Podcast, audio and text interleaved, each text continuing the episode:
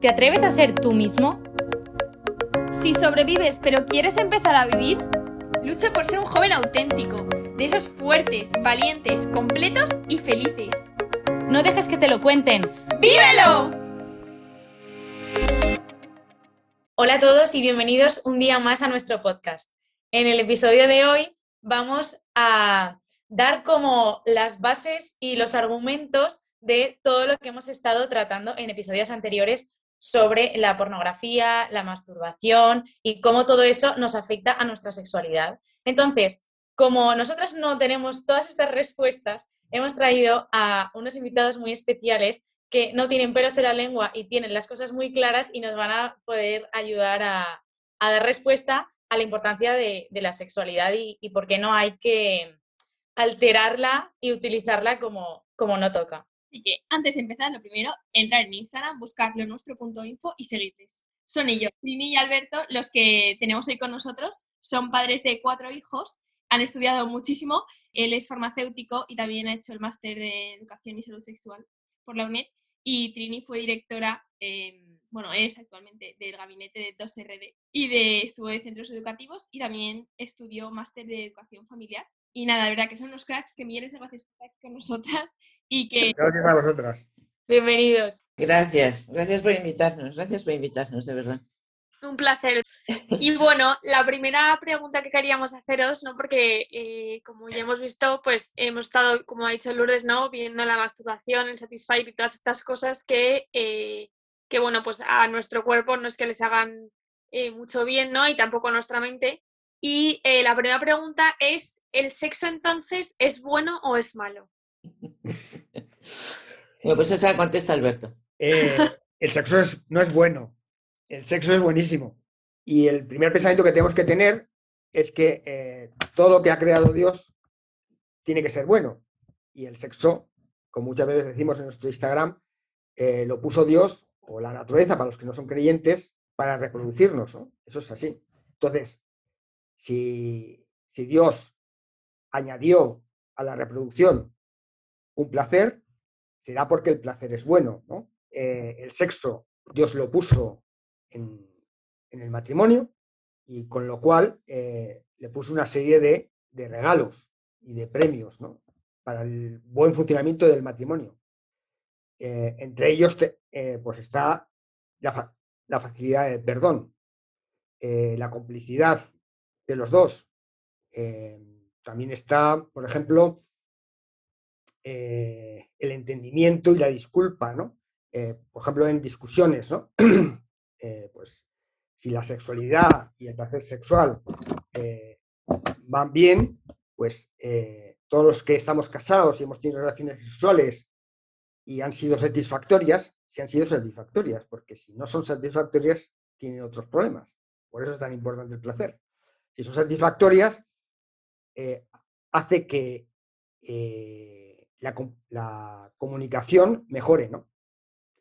Eh, también, incluso la educación de los hijos, porque nos ven más, más cariñosos, más unidos, menos discusiones y es más fácil educar así a los hijos, ¿no? O sea que el sexo dentro del matrimonio no es algo solamente para procrear, sino que evidentemente tiene estar abierto a la vida, evidentemente, pero no es, el objetivo no es procrear, ¿vale?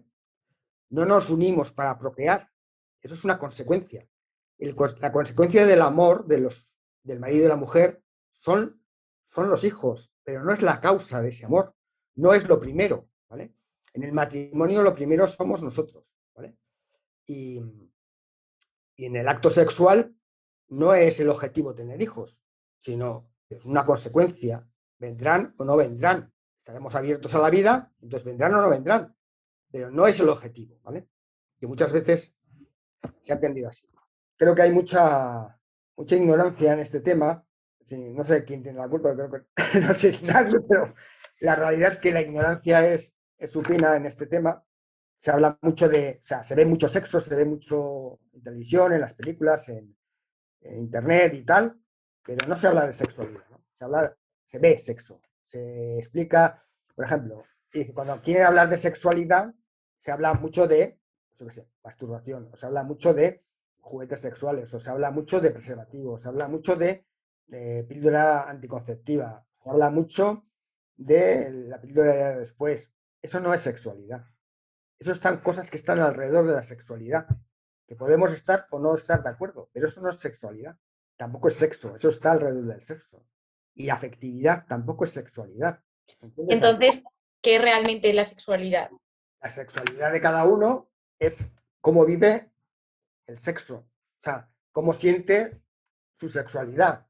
Eh, entonces, varones y mujeres eh, tenemos las mismas áreas cerebrales, pero de distinto tamaño, ¿vale? Y eso hace que vivamos la sexualidad de forma distinta.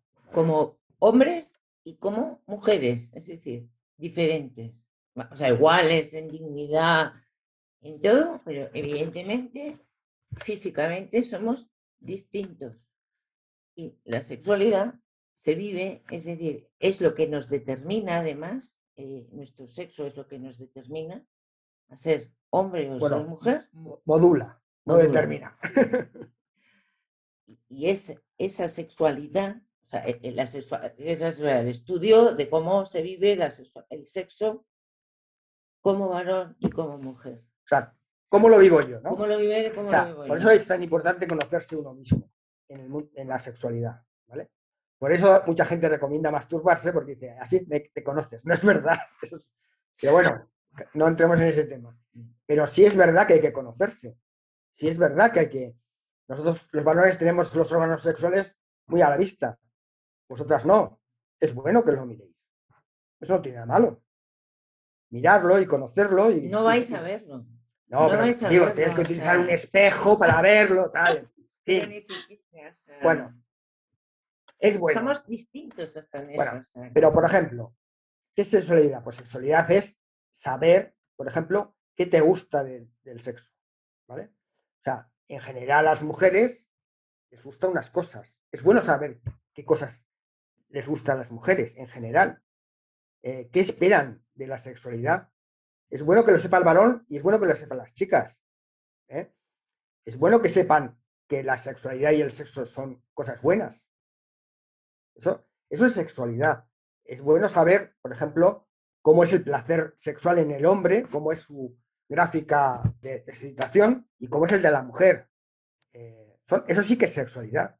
Pero la píldora ya después, el preservativo, eso no es sexualidad. Y, y una pregunta con lo que habéis dicho, porque es verdad que, que tenemos que conocernos, ¿no? Y tenemos que, que ver también cómo funcionamos y demás. Pero, por ejemplo, eh, pongo mi caso, ¿vale? Yo, eh, niña soltera, más virgen que el aceite, ¿y cómo puedo conocerme? No la expresión, me ha gustado. Eh, ¿cómo, ¿Cómo puedo conocerme sin caer en todo el tema de la masturbación y sin caer en ese eh, egoísmo de buscar al final el placer para mí misma? Bueno, pues lo primero, las mujeres nos excitamos más por el oído, porque a nosotros si nos dicen, es que eres la mujer de mi vida, eh, cómo te quiero, menos mal que estás a mi lado, eh, ¿qué haría yo sin ti? Nos derretimos como, vamos, como la cera de una vela. Entonces, a nosotras el oído nos, nos motiva muchísimo.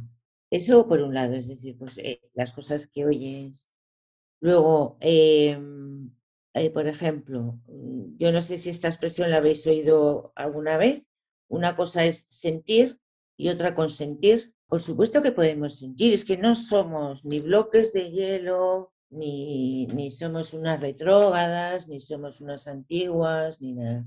Somos mujeres normales y corrientes, que, que tienen esa capacidad de sentir, de que nuestro órgano sexual se excite, pero que tenemos la, la suficiente capacidad de, de autodominio. Yo sé que oyendo esto, mirando esto, estando en este ambiente, depende de dónde me mueva, yo sé que esas sensaciones las voy a tener con mucha más frecuencia. Entonces, yo quiero esas sensaciones, las busco.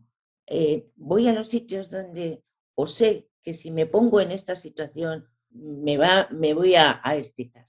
Eso por un lado. ¿no? Entonces, eso, no es- yo, yo quiero ser, eh, bueno, dueña de mi vida, dueña de mi cuerpo, dueña de mis sensaciones, no dejarme llevar por lo primero que, que se mueve. tomo las decisiones que me van a ayudar a no, no ponerme en, en esas situaciones.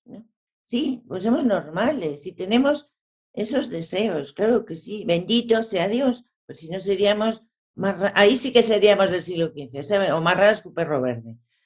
Eh, somos normales, pero como somos normales, tenemos la cabeza para algo más que llevar el pelo, eh, eh, queremos dominar. Nosotros queremos dominar sobre esos impulsos, igual que queremos dominar el impulso de comerme la tarta entera, porque me va a sentar fatal, o yo qué sé, o de estarme tumbada a Bartola y de no sentarme, no de, y de no sentarme a estudiar. O sea, hay que poner el sexo también en el lugar en el que está, ¿no? Es decir, igual que tú controlas em, el hambre, haces deporte eh, y porque te quieres mantener bien y tal, pues esta parte sexual, es decir, que es parte de tu, de tu organismo, también lo controlo, no lo dejo, ¿sabes? Que galope solo, lo tengo eh, pues, dominado. Dominado además para poderlo utilizar en el momento adecuado, pero porque siendo el sexo además una cosa que es muy intrínseca a la persona, es decir, es lo que te define, bueno, lo que te modula, eh, su buena o mala utilización eh, pues va a acabar afectando a toda mi vida. Acaba afectando a, a cómo ves a las personas, a, o sea, sí, a, todo, a toda tu visión de la vida. Entonces, tú como buena mujer, normal, gracias a Dios, eh, pues te conoces, sabes que tienes esa, esa, bueno, esos sentimientos, pero que no, no, no caes bajo su dominio. Yo tenía una pregunta relacionada con esto, ¿no? En plan, ahora que nosotras ya sabemos y anhelamos y esperamos disfrutar al 100% nuestro matrimonio, ¿qué podemos hacer los jóvenes en plan, además de conocernos? Eh, que yo también creo que puede ser en plan en charlas, en libros y tal, tampoco hace falta, no sé, ponerse a prueba. ¿Qué, ¿Qué, vosotros veis en vuestra clínica que podríamos evitar o mejorar para luego vivir una sexualidad plena en el matrimonio? Bueno, pues primero aprendiendo, aprendiendo cómo es la sexualidad en general de la mujer y del varón, en general. Luego ya cada uno es como es.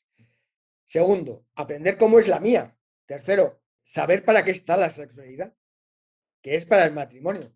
Cuarto, perderle el miedo al sexo, verlo como algo limpio y sano y transparente.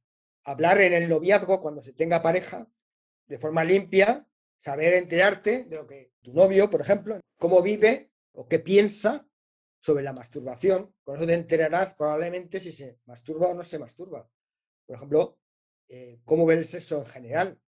Verás si lo ve como algo limpio o como algo sucio por sus comentarios, qué películas ve, qué series ve, ¿entiendes?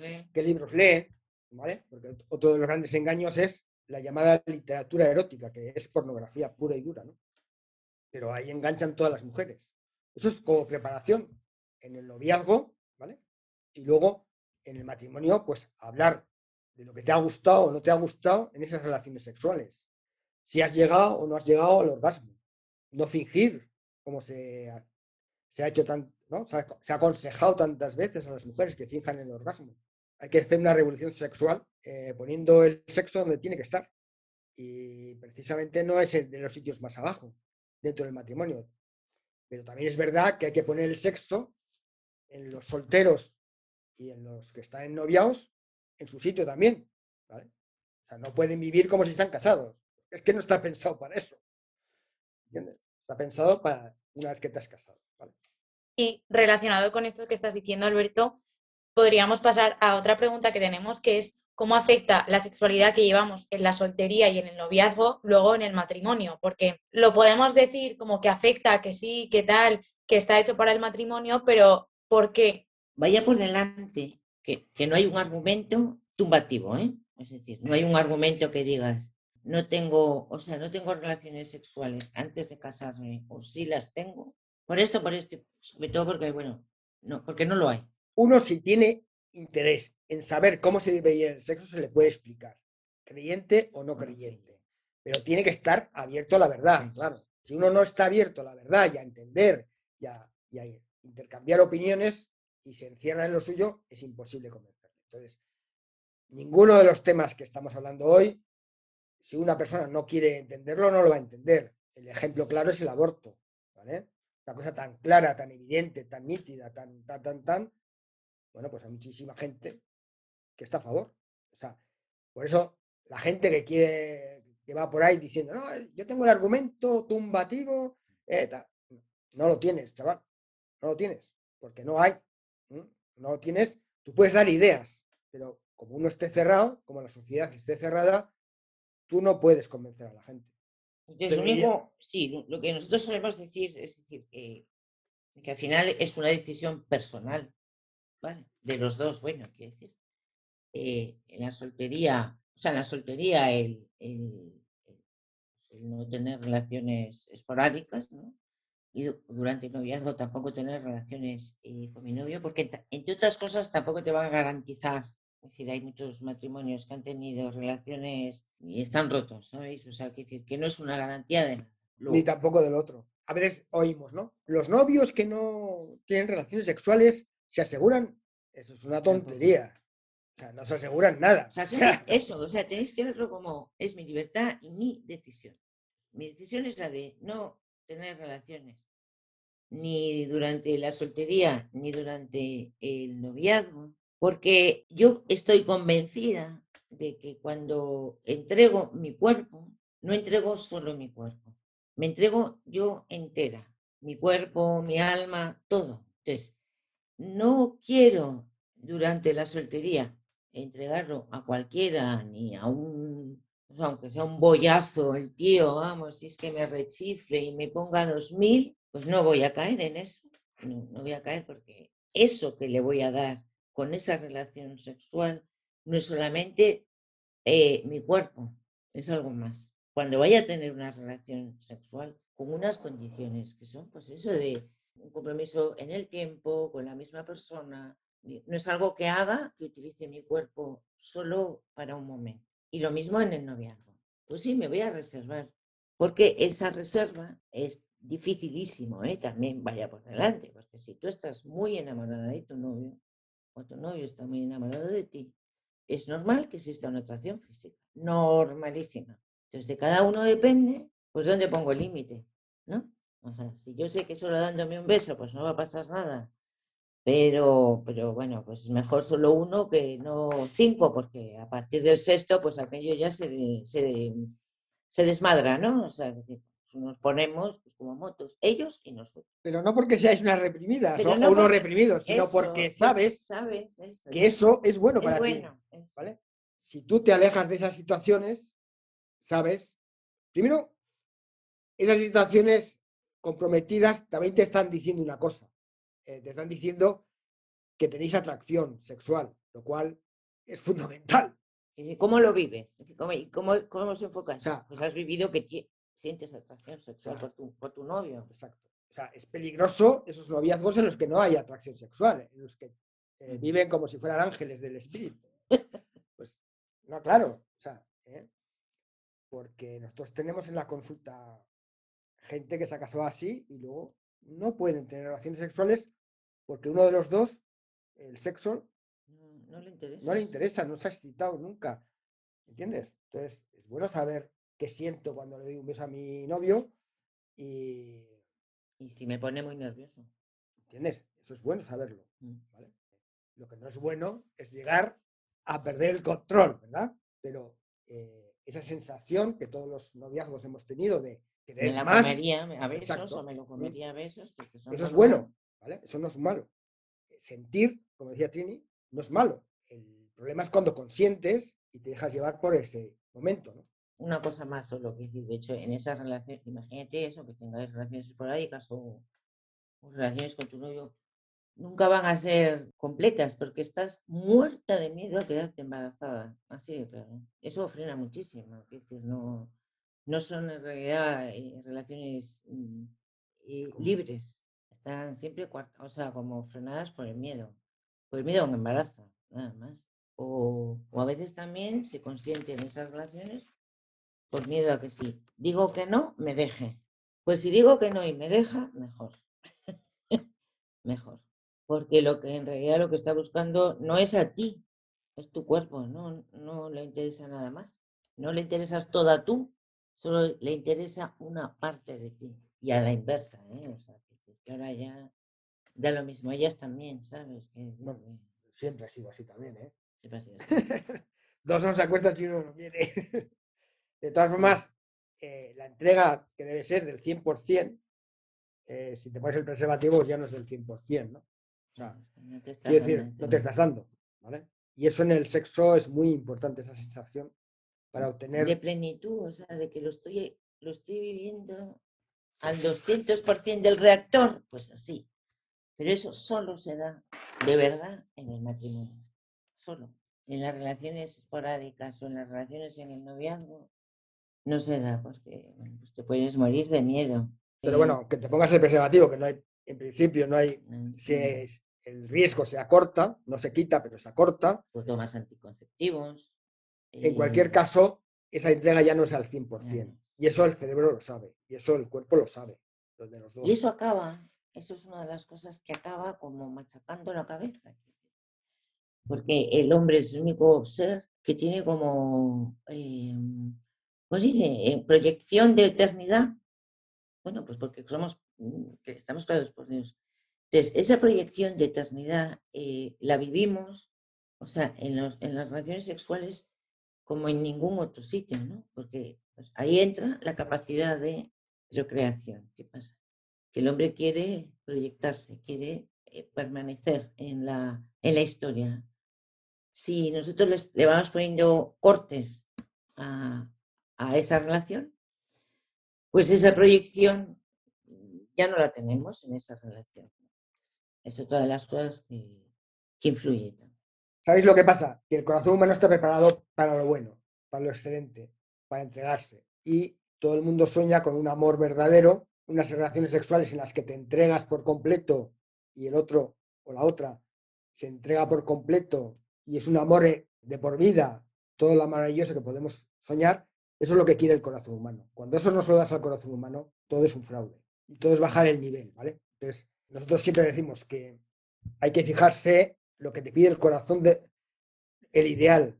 Entonces te dirán, no, es que eso no existe. O confórmate con sucedáneos. No, no, yo es que yo quiero lo top. Yo si me entrego, me entrego top. No me entrego a sucedáneos, no me entrego a cualquier historia. No, no, yo quiero lo top. Entonces, ¿en qué se diferencia la gente que se entrega en cada relación? Pues que se conforma con sucedáneos. saber todo esto me parece que te ayuda como a, verlo desde la perspectiva real, ¿no? No solamente es lo que te cuentan, al final siempre hay sesgos, ¿no? Y te lo cuentan en la sociedad de ahora, te lo cuentan hacia el sesgo de eh, la revolución sexual que ha habido, eh, todo vale, todo está genial, no te va a afectar para nada y mira todo lo que quieras que, que da igual, que no pasa nada.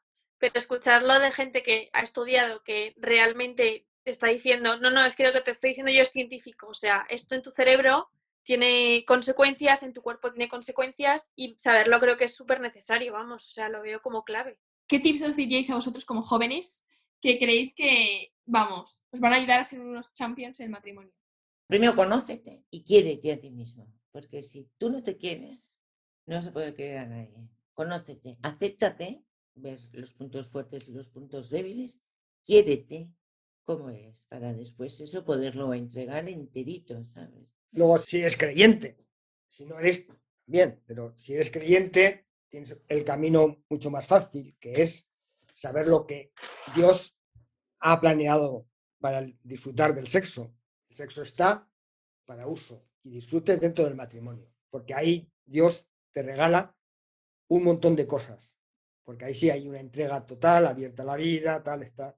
Entonces, no solo te da placer, que ya es bastante, sino que además ese placer produce, aparte de los beneficios fisiológicos de las endorfinas, la dopamina, en fin, eh, tiene unos efectos sobre el matrimonio muy beneficiosos, ¿vale? Y nada despreciables. ¿eh? La intimidad, o sea, la, la, compli- la complicidad. La complicidad es maravillosa. Esas miradas en el matrimonio al poco de haber hecho el acto sexual, cuando ha sido satisfactorio por los dos, pues eso es una maravilla. Se perdonan las cosas con más facilidad. Incluso la educación de los hijos es mucho más fácil. Luego fórmate, fórmate en, la sexualidad pregunta lo que te suene raro a gente con buena formación, pero sobre todo, dele tú eh, vueltas a la cabeza. Intenta partir de donde otra gente ha llegado, dándole a la cabeza para no tener que... Hay, que apoyarse en los demás, eh, tener el sueño grande de decir, bueno, pues yo voy a aportar y que la gente parta desde donde yo estoy, no que tengan que ir desde donde nosotros partimos. Vamos, nos encanta que, o sea, que haya gente como vosotras, porque estáis buscando la verdad al final. O sea, que eso que yo creo que la gente joven busca. Tontos no son. O sea que bueno, pues hay muchos que están muy confundidos, pero hay, gracias a Dios, hay muchísima gente joven que está buscando la verdad. Muchísimas gracias.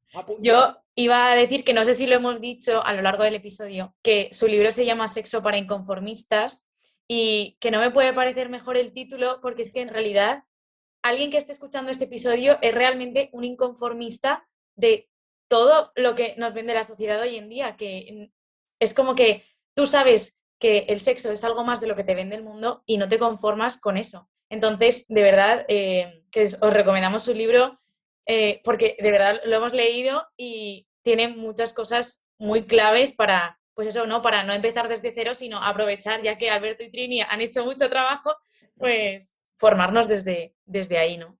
Entonces, nada, que muchísimas gracias por habernos acompañado en este episodio. Que gracias a vosotras, de verdad. ¿eh? Gracias a vosotras porque nosotros os quedamos encantados.